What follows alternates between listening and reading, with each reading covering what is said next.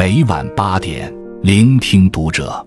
各位听友们，读者原创专栏现已全新上线，关注读者首页即可收听。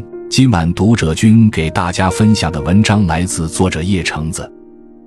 兜里没几个钱，却干了票全网看了尖叫的大事。先让大家猜个答案，你们觉得月薪多少才配支撑或拥有追火箭的爱好？追火箭指的是一批航天爱好者带着自己长枪短炮的摄影器材，跑去全国各地看火箭发射。追星人跟着明星巡演的行程跑，他们跟着发射信息跑。酒泉发射场的戈壁滩去过，文昌发射场旁的海滩也去过。他们中的成员大多是零零后，身份是为爱发电的业余爱好者，却拍出了堪比电影大片画面的点火升空场景，被新华社、人民日报等官媒及多家主流媒体邀约转载，直播流观看播放次数破亿，可能全国人民都不经意看过他们的视频。拍火箭对摄影器材与技术的要求都很高。普通人可以抵达的火箭观测场地，往往距发射场几公里，需要大长焦镜头。火箭点火升空时的光芒与速度，又考验相机机身的宽容度。不少追火箭的人所携带的设备，仅镜头价格就动辄普通人数个月乃至一年的工资。不管怎么看，这都像是个相当烧钱、相当后浪的爱好。或许不少朋友会猜，这些航天爱好者月薪至少两万，或者干脆是富二代。然而，追火箭团体 Space Lens 的成员杨浩却给出了不同的答案：我目前的收入并不是很稳定，好的话三四千，差的时候可能一两千。这里是我们拍火箭前的小据点，月租五百一。住五百元墙面开裂的房子，供养自己的百万爱好。坦白说，刚得知杨浩的回答时，我们有些无法想象他是如何维持自己的爱好的。设备、往返交通、住宿、餐饮，哪一个不是花钱项目？跟着他追了一次火箭，算了一笔账，才发现竟然真的可行。长征五号遥六运载火箭在海南文昌的龙楼镇发射前，杨浩从南京出发前往海口，去程的机票是用过往的里程兑换的。火箭发射的日期很多时候都是旅游淡季，打折机票积累下不少里程，而返程的机票由于冬季去海南度假的人多，出海南的人少，价格较便宜。杨浩落地海口后，与 Space Lens 的同伴们一起租了辆车当交通工具，几百的租车费分担到几个人的头上。发射基地所在的龙楼镇日常消费不算高，八九元的鲍螺粉、清补凉、爸爸茶里的拌面炒面，足以满足他们的餐饮需要。小镇上不少居民以火箭发射带来的旅游热度为生，发射前后镇上的住宿会涨价。一些居民会将自家的后院做停车场出租，楼顶坐观看台售票。杨浩开车寻找拍摄火箭的合适点位时，遇上一位居民站在他车前不远处，招手指挥他把车开进自家的停车场。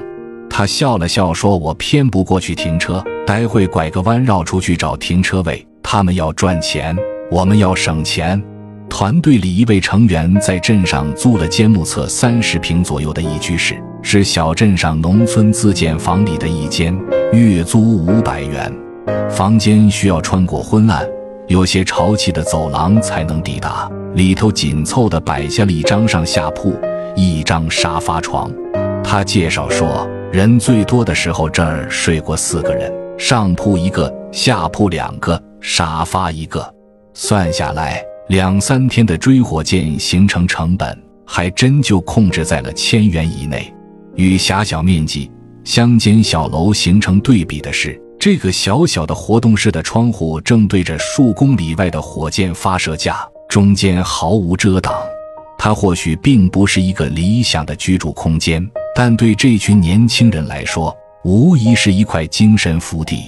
临窗的工作桌上放置着他们的相机与镜头。一些火箭摄影大作就是在这一米多宽的窗台上拍成的，就是架相机的过程没那么高大上，需要躬身爬上桌子，往窗台上固定相机。相比于成熟的商业团体，杨浩所在的追火箭组织 Space Lens 更像是一个兴趣社团。一九九九年出生的杨浩在团队里已经算年纪偏大的，大家来自天南海北。家乡不同，家境不同，工作不同，唯二的共同点，一是对航空事业感兴趣，热衷追火箭；二是都在用自己的收入去供养这份爱好。一个非常残酷的现实是，所有人都会认同追火箭的精神价值、理想价值、技术价值，但在成人世界，目前没有多少人认同追火箭的商业价值。尽管 Space Lens 收到过许多邀约，但不少都是无偿合作性质的。目前的收入远不足以支付成本，有时遇上活动方报销路费、提供餐饮，杨浩都开玩笑说赚到了。反正都是想去追火箭的，省一点就算一点吧。未来的发展慢慢来。杨浩是贵州贵阳人。大学从南京信息工程大学的英语专业毕业后，便留在了南京。他有过稳定工作，平常会做摄影、翻译之类的兼职，但干了半年，公司没了，这也是他近期收入不稳定的原因。为了省钱、控制生活成本，多追几次火箭，杨浩在南京租了一个月租金五百元的隔断房，却没想到某天半夜墙裂了。他质问房东房屋质量，强调这墙如果不是裂了，而是彻底塌了，倒在自己身上咋办？房东的反应却不以为意。不过这件事对杨浩而言只是一桩谈资，在他的认知中，生活物质上的有限或受挫，远没有拍火箭时的失利让人难受。物质上差一点能忍，每次火箭都是独一无二的。没拍到就是真的没拍到。二，他为什么那么想去月球？我又为什么想走出大山？其实有些惭愧的是，以上这些关于开销成本、如何生存的询问，主要源于我作为一个会为收入与存款焦虑的世俗怂人，对待拍火箭这项理想主义爱好的本能好奇。毕竟我，或者我相信许多人和我一样。经常处在一种以不配的感为基石的环境中，最常听到的逻辑是考上研、考上公了才可以享受先攒钱买了房再考虑花大钱旅游，以及社交平台上无穷无尽的自己的月薪，买不起自己的月薪，不配追潮流。这些说辞默认享受有门槛，理想主义有门槛。因此，当看到一项烧钱的理想主义爱好时，本能好奇月薪多少才配追他。而杨浩与他的同伴们实践出的答案是：月薪多少都配追他，无非是各有各的追法。像杨浩这几年在摄影设备上的投入，前后加起来有四五万；其他成员的摄影设备上到数十万，下到小万元。有人靠本职工作慢慢攒钱。有人靠兼职拍人像摄影赚钱，给自己换更好的设备。当然，也有人家境较好，本身就有支持。杨浩解释，设备价格其实不是拍火箭的硬门槛。有实力买昂贵大长焦镜头的成员，或许能够拍到火箭起飞时伟艳画面的特写；镜头焦段差一些的，则可以拍到更全面的升空画面。他们最后会把这些不同机位、焦段的画面剪在一起，呈现出完整版的火箭大片。大家互相补充，各有贡献。团队内一些无法赶到现场参与的成员，还会出于信赖，把自己的昂贵设备借给同伴拍摄，觉得镜头到场就是自己到场。问及爱上追火箭的理由，成员们的回答也各不相同。有人最初是出于摄影层面爱上升空时的画面，有人是泛航天器爱好者，平常除了追火箭还会追飞机。杨浩的回答却再一次在人的预想之外，他觉得某种意义上自己和火箭很像，都是想要走出去。作为贵州贵阳人，杨浩一想到家乡，就会想到围绕在城市周围的一层层群山。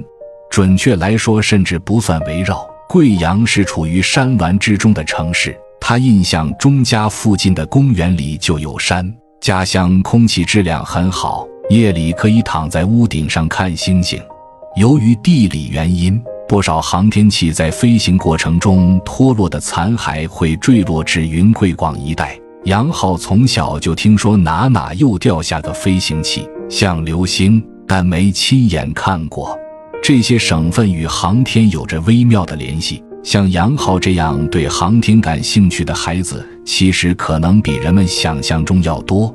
杨浩的童年照，他第一次明确的喜欢上航天是在二零零八年。那个无数中国人至今难忘的一年，神七问天，中国完成了第一次太空行走。杨浩清楚的记得，当天是学校老师提醒大家观看的。他在电视上见证了航天员出舱。由于年纪小，不知道接下来会发生什么，宇航员会干什么，所以兴奋不已。第二天又跑上街买回报纸，一遍遍地看上面的新闻图。嫦娥一号完成了中国首次月球探测工程，绘制出全月球正射影像图。首颗中继卫星天链一号发射成功，未来的深空探索成为可能。那年，杨浩的爸爸看他感兴趣，给他买了一本《中国国家天文》杂志。他猜爸爸的本意是激励他好好读书。自己到底为什么迷上航天的理由？杨浩直到长大一点，需要面对高考以及此后的他乡求学发展时才懂。你说他这么费劲巴拉要飞去月球是为了什么？我这么费劲巴拉想要从山里出去是为了什么？看了火箭发射后，我有点明白，他们是有共鸣的，都是为了冲出去探索一个全新的世界。在第一次追火箭的 Vlog 简介里。杨浩写下：“梦想的距离有多远？我会告诉你是十二年。”三，每个人都需要感到活着。杨浩开始追火箭后，他曾被邀请到一次面向大凉山孩子的航天活动现场，在那里他见到了杨利伟，第一次感受到次元壁破裂。这一次拍摄火箭时，有一个被家长带来看火箭的孩子缠住他。火箭发射前，一位男孩的妈妈询问杨浩是否能让男孩从他的相机长焦镜头中看一眼火箭的具体模样。相机架设的很高，杨浩把机身略微倾斜，方便男孩踮起脚能看到。后来，杨浩向那位妈妈简单介绍了火箭发射的流程以及可能会出现的景象。男孩似乎不太能理解大人们讨论的专有名词。但依旧好奇地顺着杨浩的手势看向远处的发射塔。杨浩说：“每次等待发射，等待按下快门的紧张感，会让他感受到活着。”杨浩的经历让我想起了刘慈欣在作品《天使时代》里写的一篇序。他在里面记述了1970年4月，河南省罗山县的一个村庄里。有一个小孩和一群大人孩子一起仰望着漆黑的夜空，看着一颗小星星缓缓飞过。那是中国的第一颗人造卫星“东方红一号”。看到那颗飞翔的卫星，小孩心里充满了不可名状的感觉。他觉得他是在星星间飞行，甚至担心他会撞到其他星星。直到几年之后。他才从科普书中得知，这颗卫星与其他星星相距很远很远，不会发生太空撞车事件。而那个孩子就是后来的刘慈欣。我们大约永远也不可能得知，壮观的航天发射景象曾为多少孩子、多少人带去过震撼。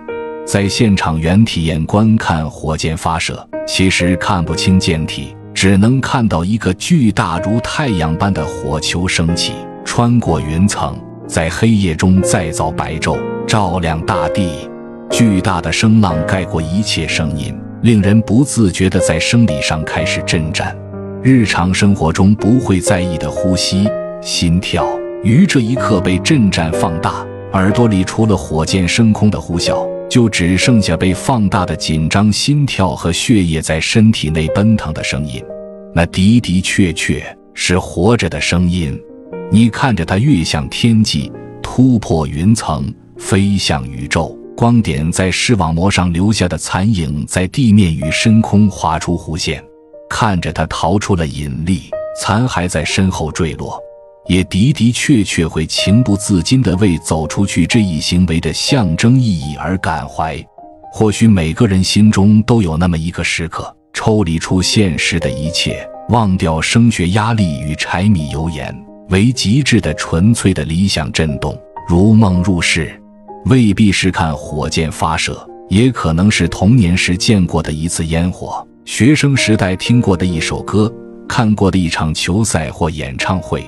它在我们内心留下过一颗名为爱好、名为理想的种子。未来或许会像刘慈欣那般发芽，但也可以不发芽，因为哪怕不发芽，种子依旧是一颗种子，胚芽中贮藏着某一瞬的光彩与感触。不论内心的土壤日后是否干涸，都象征着这片土壤曾孕育过了不起的希望。关注读者，感恩遇见。